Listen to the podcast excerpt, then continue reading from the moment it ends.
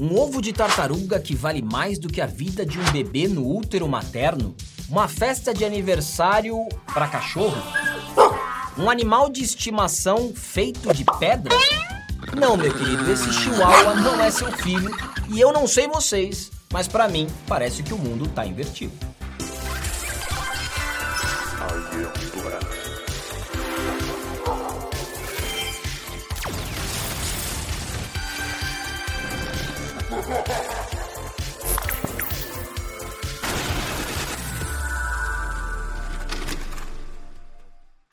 Uma das coisas que eu adorava fazer quando eu visitava meus pais em alguma festividade de final de ano ou aniversário de algum parente era pegar aqueles álbuns enormes com fotos da família. Álbum antigo, daqueles de capa dura, não é foto digital não, nada de celular. As fotos impressas com aquele cheirinho de papel velho e cheiro de tinta. Quem aí pegou essa fase? Comenta aqui embaixo.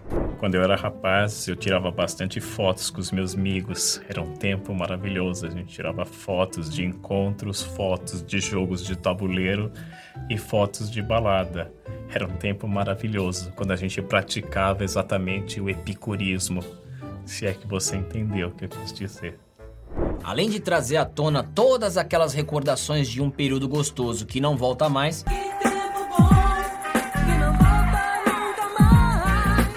uma coisa ficava evidente naquelas fotos: o tamanho das famílias. Era tio, tia, avô, avó, primo, periquito, papagaio, porquinho da Índia e tudo que tinha direito.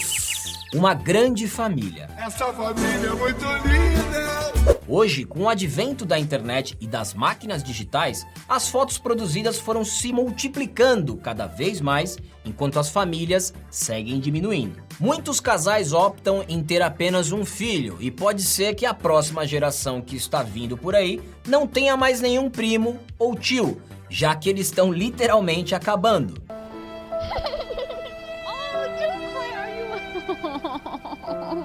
Olha para sua bisavó. Provavelmente ela foi uma mulher forte, criou vários filhos sozinha ou com a ajuda do seu bisavô. Quantas histórias de avós não ouvimos do tipo: minha avó veio da roça e criou seis filhos sozinha? Essas mesmas histórias já não costumam se repetir quando falamos dos seus pais. Prezado mundo invertido, satisfação para contigo, tá ok? No tocante a isso aí, eu fiz a minha parte, tá ok? Eu sou o provedor.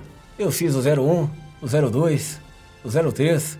Se bem que quando eu olho pro Carlos ou pro Renan, eu me pergunto, pô, ninguém gosta de mulher aqui não? Mas onde se deu esse contraste? Antigamente era comum vermos famílias numerosas, encontrarmos grávidas nas ruas, casais que viam a maternidade como algo único e divino, uma tarefa tão grandiosa quanto mágica. Educar um filho, apesar de ser complexo, não era visto como um grande pesadelo. Mas hoje, com a globalização, a correria do mercado de trabalho e a inserção de ideologias na sociedade, formar uma família deixou de ser prioridade número um. Conquistar uma carreira e viajar o mundo passaram na frente.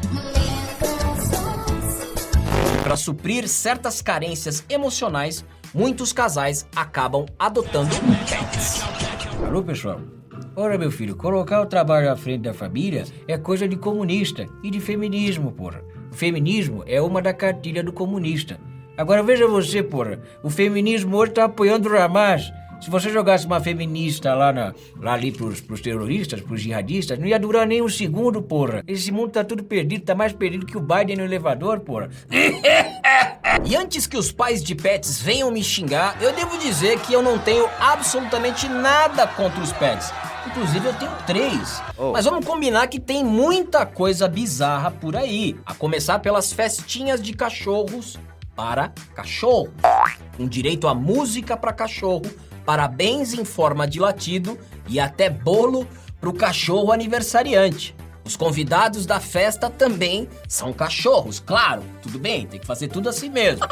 Eu fico imaginando uma mãe ligando para uma administradora do condomínio para reservar o salão de festa para sua filha. E a atendente dizendo que naquela data não pode mais porque já foi marcada a festinha de 9 anos do Roberto, um lindo schnauzer. Roberto, eu achei excelente, né? Sem contar nas roupinhas, sapatinhos, idas ao spa descobriu-se que tem até hotel para cachorro. Estamos chegando na creche hoje. Aqui na frente de copiloto hoje veio a Ursinha. Aqui o Miaguinho. Aqui o Zion e o CR7. Esse aqui é o nosso CR7, Zion. Mas é muito lindo. Mas é muito lindo demais. Eu tinha um cachorro chamado Ventania na minha infância. Ele era igual eu, só se alimentava de vento. Infelizmente, ele morreu engasgado com um galho pensando que era carne. Eu amo a natureza, amo os animais e amo o curupira. E se os filhos só tivessem que disputar com filhotes de gatinhos a atenção dos pais? Seria ótimo. Mas hoje a importância que algumas pessoas dão para a vida animal se sobrepõe à vida humana. Só para citar um exemplo aqui, a Luísa Mel está montando uma força-tarefa para ajudar brasileiros com pets em Israel.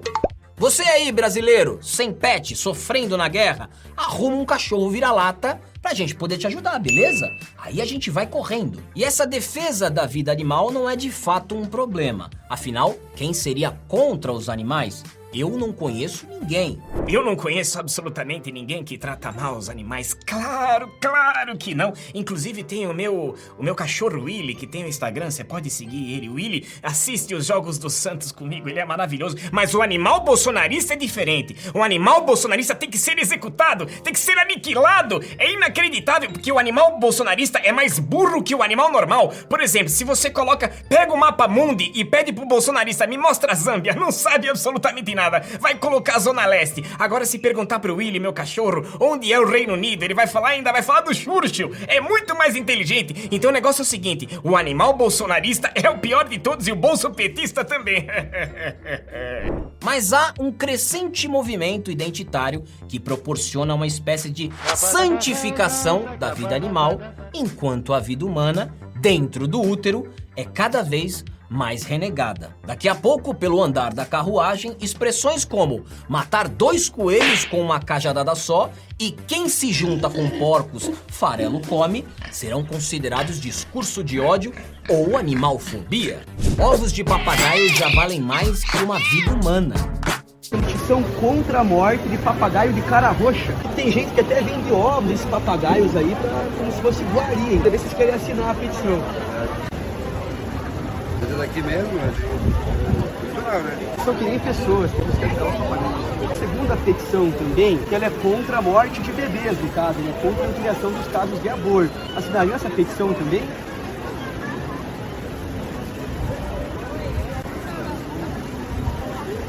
Não, estou perguntando, né? Que as duas são pró-vida, no caso. E para sermos justos, preciso mencionar que hoje a maternidade está sendo celebrada por homens trans. Lembra do episódio anterior que eu falei que ia comentar sobre esse outdoor aqui do homem grávido?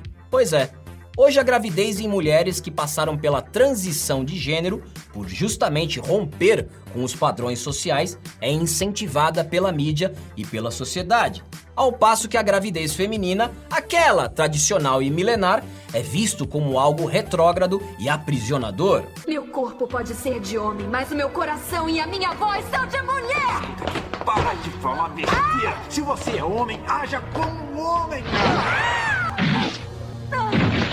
E quando a loucura não é com o pet bicho, é com o pet planta. São os famosos pais de planta. Confesso que os pais de pet eu até consigo relevar. Mas o cara que adota uma samambaia e chama de filho, eu já tenho um pouquinho mais de dificuldade. Boa tarde, Paraná. Boa tarde, Curitiba. Boa tarde, Balneário Camboriú. Olha, essa palhaçada que nós vemos de pai. Hum, eu sou pai de pet. Eu sou pai de planta. Isso não existe. Isso é coisa criada pela elite dominante. Vai lá na Rússia ver se tem coisa. Vai no exército da China. Não tem isso. São coisas importadas por comunista. Agora você imagina o rapaz chegando em casa, mami, minha filha tá doente. Aí a mãe fala, filho, você não tem filha. Aí ele responde, é minha orquídea. Meu Deus do céu, pra onde tá indo essa geração? Vocês estão comendo merda, vocês são idiotas. Isso só enfraquece qualquer coisa. Isso é coisa de comunista. Tem que tomar vergonha na cara e fazer exercício. Fazer exercício fisicamente e intelectualmente. Ou você tá de brincadeira comigo, ou eu que tô louco. Não sou eu que tô louco, meu amor. São vocês que estão completamente pirado, pai de planta. Eles chamam seus vasinhos em casa de plantas filhas e são um grupo bastante expressivo entre as novas gerações. Segundo a Forbes, muitos millennials estão postergando a paternidade em favor de suas carreiras. As plantas não apenas cumprem o desejo inato de se conectar com a natureza, mas também oferece um tipo de família substituta, replicando as responsabilidades e recompensas dos papéis parentais. Ou seja, é muito trabalho ter um bebê que só come, berra, dorme e faz cocô, certo? Melhor transferir a responsabilidade e cuidar de uma orquídea, regando algumas vezes por semana. Mas deseja ter menos responsabilidades e nem precisar regar seu filho? Seus problemas acabaram. Conheçam o Pet Rock. A ideia foi de um publicitário falido que ficou milionário ao transformar pedras em animais de estimação. É exatamente isso, você não ouviu errado. Pedras. Cara, dá uma olhada aí, são simplesmente pedras com olhinhos vendidas em caixinhas. É, você tem que ter muito cuidado, é, é, pra usar pedra, né? Eu, eu não gosto de pedra, né? É, eu, eu, eu tenho repulsa. A única pedra no meu caminho é o Neymar. Então eu já fico feliz com esse rompimento dele é, no joelho que ele não vai jogar mais. Então, um abraço, Neymar. Elas foram anunciadas como os animais de estimação perfeitos. Presta atenção, você não precisa alimentá-las, dar banho, levá-las para passear ou preocupar-se com elas quando você viaja. Afinal, eram os filhos ideais para uma geração de jovens irresponsáveis. Junto a um designer, eles produziram uma caixa de papelão com furos e uma cama de palha para acomodar a pedra. Fora da caixa estava impresso, abre aspas, esta caixa contém um genuíno pet rock de pedigree. Fecha aspas. Ramon, não dá mais para viver nesse mundo. Eu, eu não consigo. Existiam pedras da muralha da China, das pirâmides do Egito e das mais variadas, mas na verdade todas eram pedras lisas de praias mexicanas que foram compradas em uma loja de material de construção por cerca de um centavo de dólar cada. De acordo com o manual, pedras de estimação são fáceis de treinar e podem aprender rapidamente a sentar, ficar no lugar e se fingir de mortas.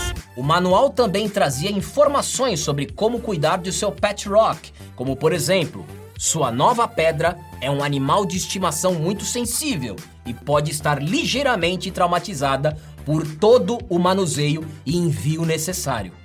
É essencial que você deixe sua pedra descansando em sua caixa por alguns dias antes de brincar com ela. Que maravilhoso isso! É, eu acho que eu prefiro o pai de pet vivo mesmo. Ao menos ele me parece mais normal do que isso. E por falar em vida, quero avisar todos vocês que essa semana estreou o mais novo documentário da Brasil Paralelo, Duas Vidas, um trabalho inédito no Brasil que trata desse assunto tão delicado que é o aborto. O filme está inteiramente de graça no nosso canal do YouTube e eu vou deixar o link aqui na descrição para você conferir quando nós terminarmos aqui, beleza? Agora eu quero saber vocês aí de casa. Vocês têm filhos? Pets também? E plantas? Tratam todos igualmente e chama todos eles de filho? Me diga aqui nos comentários. Eu vou ficando por aqui e até a próxima.